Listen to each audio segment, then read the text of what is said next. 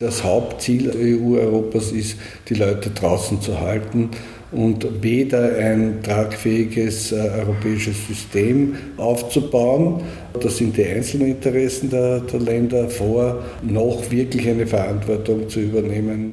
So formuliert Herbert Langthaler von der Asylkoordination Österreich zugespitzt den Umgang der Europäischen Union mit dem Thema Asyl.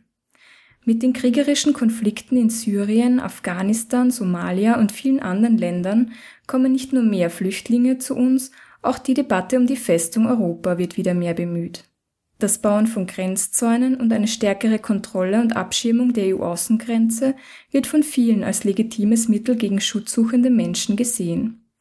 Beispielsweise hat Ungarn angekündigt, einen neuen Grenzzaun an der ungarisch-serbischen Grenze zu errichten, um Flüchtlingen die Einreise nach Ungarn und damit in die Europäische Union zu erschweren. Die Rolle der Europäischen Union beschreibt Herbert Langthaler daher so. Die zentrale Rolle ist ein Krieg gegen Flüchtlinge, eine ziemlich brutale Sache, die sich an den Grenzen abspielt, mittels Frontex, mittels auch jetzt österreichischen Grenzbeamten an der ungarisch-serbischen Grenze. Äh, da wird einerseits in Kauf genommen, dass Flüchtlinge ertrinken im Mittelmeer äh, oder auch, dass Länder wie Serbien, die weder zur EU gehören, noch irgendwelche Systeme zur Flüchtlingsaufnahme und Integration haben, mit den Flüchtlingen irgendwas machen sollen. Wie ernst und gefährlich die Situation an diesen Grenzzäunen für Flüchtende sein kann, wird durch die bereits bestehenden Grenzzäune gezeigt. Beispielsweise an der türkisch-bulgarischen Grenze oder auch an der Grenze zwischen Griechenland und der Türkei. Langthaler beschreibt, wie Mensch sich die Situation an dieser Grenze vorstellen kann. Der Evros, das ist der Grenzfluss, der ist voll militarisiert. Da gab es sogar Zeiten, momentan ist das glaube ich nicht mehr der Fall, wo tatsächlich Tretminen dort ausgelegt worden sind. Äh, es sind immer wieder Leute in diesem Fluss ertrunken. Äh, weil sie nicht vor und zurückgekommen haben oder in, in, Panik dann irgendwo Boote umgekippt sind und so weiter. Das ist jetzt nicht ein riesiger Fluss, das schaut so aus wie die Mach oder so bei uns, aber auch in der Mach sind schon Leute vorher ertrunken, also das äh, passiert auch. Und man muss sich und sollte auch, weil das interessant einfach ist, diese Selbstdarstellung zu sehen, die Homepage von Frontex anschauen, wo sehr martialische Bilder äh, von diesen Grenzschutzbeamten hoch zu Ross oder auf so diesen vierrädrigen äh, Motorrädern und ähnlichen äh, Fahrzeugen ähm, abgebildet sind.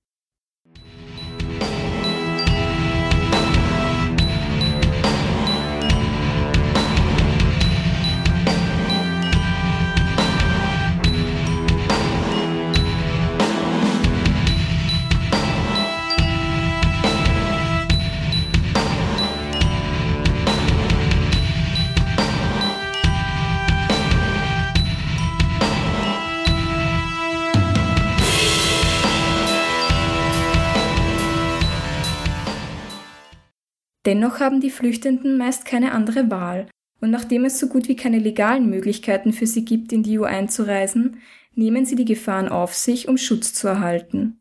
Einem großen Teil gelingt es auch, die EU-Außengrenzen zu überwinden. Es ist ziemlich absurd, wenn man sich das anschaut. Es sind Flüchtlinge, die wollen herein. Wenn sie herinnen sind und einen Asylantrag stellen, dann muss man den Asylantrag bearbeiten. Äh, die Leute bekommen auch zu einem ganz großen Prozentsatz Asyl, weil sie aus Ländern kommen, äh, wo Krieg herrscht, wo Bürgerkrieg herrscht, wo Staaten zusammengebrochen sind. Dass Flüchtende es trotz bewachter und befestigter Außengrenzen schaffen, in Europa Asylanträge zu stellen und dann auch zu bleiben, kann man auch am Beispiel Österreich zeigen. Also man könnte das wirklich als absurdes Theaterstück inszenieren, um das auch tatsächlich sichtbar zu machen, was da los ist.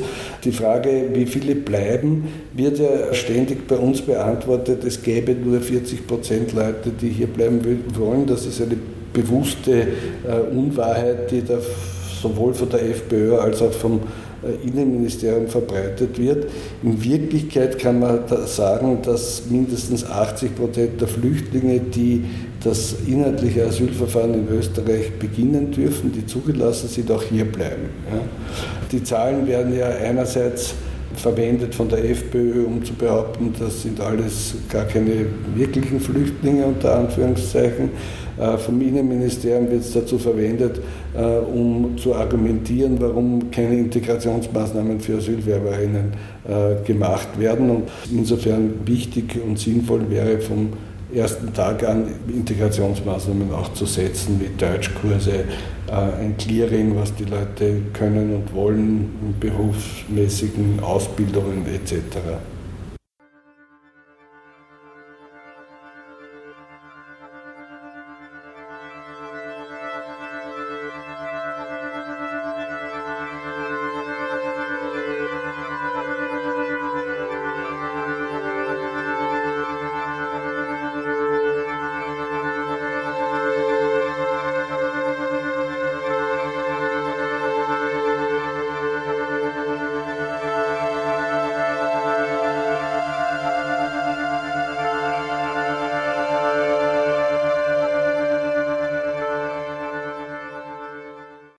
Wenn also Zäune und der Diskurs um die Festung Europa die Gefahren für flüchtende Menschen zwar vergrößern, sie aber ohnehin nicht davon abhalten können, in der EU Schutz zu suchen und zu bekommen, was sollen sie dann bewirken?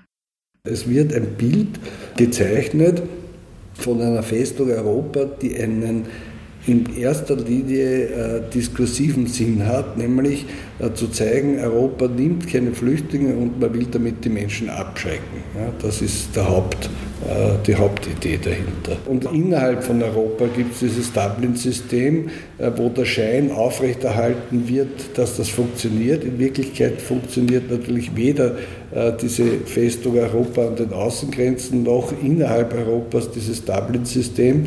Und es gibt aber eine große Aufregung, ein großes Trara rundherum. Und ich glaube, dass auch viele Diskussionen, sowohl innen als auch europapolitisch, ähm, wo es scheinbar um Flüchtlinge geht, um, um andere Sachen geht. In Österreich geht es darum, dass man wieder eine konservative schwarz-blaue Regierung äh, haben will äh, und man versucht die SPÖ zu schwächen und so weiter und so fort. Und auf europäischer Ebene geht es eben Ländern wie Großbritannien oder Polen auch dazu, einfach die EU zu schwächen und die Zuständigkeiten der Nationalstaaten äh, zu stärken. Ja. Ein Teil dieses Abschreckungsdiskurses nach außen und Beruhigungsdiskurses nach innen ist also auch Dublin III. Dublin III regelt die Zuständigkeit der einzelnen Staaten für Asylsuchende. Obwohl es eine Reihe von Gründen dafür geben kann, welcher Staat für das Asylverfahren einzelner Asylwerberinnen zuständig ist, wird meist nur ein Grund genannt, nämlich dass der Staat zuständig für das Asylverfahren ist, in dem der oder die Asylwerberin zuerst EU-Boden betreten hat. Teil eines solchen Beruhigungsdiskurses sind dann auch die Rückschiebungen von Asylwerberinnen in formal zuständige Staaten wie beispielsweise Ungarn, Italien oder Bulgarien. Aber in Wirklichkeit sind natürlich nicht sehr viele Leute von Dublin betroffen und äh, es geht auch in manchen Ländern ziemlich ähm, ausgeglichen hin und her. Ja? Also gerade Frankreich und Österreich sind gute Beispiele, wo genauso viele raus wie reingehen äh, im Dublin-System. Also es ist vollkommen wahnsinnig. Ja? Es ist ein vollkommen groteskes System, das äh, niemanden nützt den Betroffenen wahnsinnige Probleme macht, viel Geld kostet äh, und äh, zu, zu, nichts eigentlich führt. Ja, weil man sieht ja im Fall von Österreich rundherum lauter EU-Länder, eigentlich könnte man nur mit dem Flugzeug hereinkommen. In Wirklichkeit haben wir 20.000 Asylanträge in den ersten äh, fünf, sechs Monaten heuer. Ja. Also äh, das funktioniert nicht und die Zahlen, wo dann zurückgeschoben wird nach Ungarn, das sind dann, glaube ich, heuer waren es bis Mai auch 400 oder so irgendwas. Ist, ist, die Zahl ist immer herumgegeistert. Im Vorjahr waren es insgesamt, glaube ich, 2500 Amt. Also es ist, es ist nicht wirklich relevant, ist aber auch notwendig, um äh, gewisse Ansprüche, äh, dass man eben nicht die Verantwortung übernehmen will, aufrechtzuerhalten.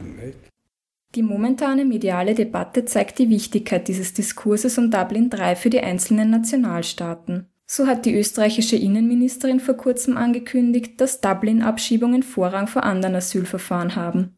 Frankreich kontrolliert wieder die Innengrenzen zu Italien, um Flüchtlinge schnellstmöglich wieder in Italien zu wissen, und Ungarn wollte keine Dublin-Rückschiebungen ins eigene Land mehr bewilligen, hat das auf internationalen Protest dann aber wieder zurückgezogen. Dass es hier eher um einen Diskurs als um relevante Flüchtlingspolitik geht, zeigen die geringen Zahlen von Dublin-Rückschiebungen, die Langtaler angeführt hat.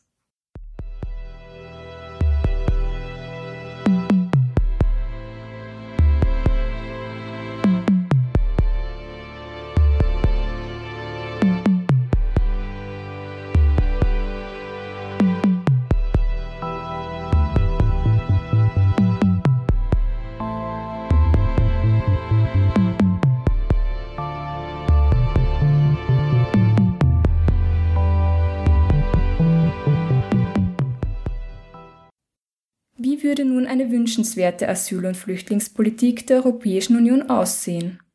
Naja, wir haben eine, eigentlich eine Einrichtung, der ist EASO, das ist das Unterstützungsbüro der EU. Das sind die nationalen Asylstellen vernetzt, organisiert und da geht es um Fortbildung, um eine Verbesserung der Systeme etc. Wenn man vergleicht das Frontex-Budget mit dem EASO-Budget, sieht man auch schon, wo sozusagen der Battle den Most holt, äh, weil äh, das EASO hatte, ich glaube 14 oder 13, ein operatives Budget von 5 Millionen Euro, das nichts ist natürlich. Und da müsste, müsste aber Gelder hinfließen. Man müsste als ersten Schritt einmal alle nationalen Asylsysteme auf ein Niveau bringen, dass das einigermaßen vergleichbar ist. Bisher sind die Asylsysteme der einzelnen EU-Staaten sowohl was die reale Unterbringungssituation betrifft, als auch was die Anerkennung von Fluchtgründen und Krisenregionen betrifft, unterschiedlich. Ein arithmetisches Quotensystem, das AsylwerberInnen anteilsmäßig nach der EinwohnerInnenzahl auf die einzelnen Länder aufteilt, macht für Langtaler wenig Sinn. Ihm geht es vielmehr um Lebenschancen der Geflüchteten. Verantwortung sollen aber alle Staaten in der einen oder anderen Form übernehmen. Und dann kann man sich überlegen, zum Beispiel, dass man Flüchtlinge verteilt, die dort das Asylverfahren machen, durchlaufen, ähm, von mir aus in irgendwelchen Aufnahmezentren leben in der Zeit. Äh, das soll zügig gehen und dass sich dann die Flüchtlinge überlegen, wo in der EU sie sich schließlich niederlassen äh, wollen. Ja, das wäre ein vernünftiges, menschliches und integrationsfreundliches System. Man kann sich durchaus auch überlegen, im Rahmen von so einer Vereinheitlichung des Asylsystems, ob man zum Beispiel in Ländern, wo jetzt halt wenig Flüchtlinge sind, wie Polen, oder der Tschechischen Republik man auch gewisse Anreizsysteme schafft, dass dann vielleicht doch Leute dort bleiben, äh, man Integrationsmaßnahmen halt äh, fördert und so weiter. Es ist ja immer so, dass durchaus auch in allen möglichen Ländern oft dann sich Communities bilden und die Flüchtlinge halt dorthin gehen, wo es Communities gibt. Äh, so funktioniert Migration, aber auch Fluchtmigration. Und äh, das müssten auch einmal die zuständigen Politikerinnen und Politiker zu, zur Kenntnis nehmen, wie solche Dinge funktionieren. Und man kann nicht gegen äh, solche Systeme eigentlich äh, Politik machen. Ja.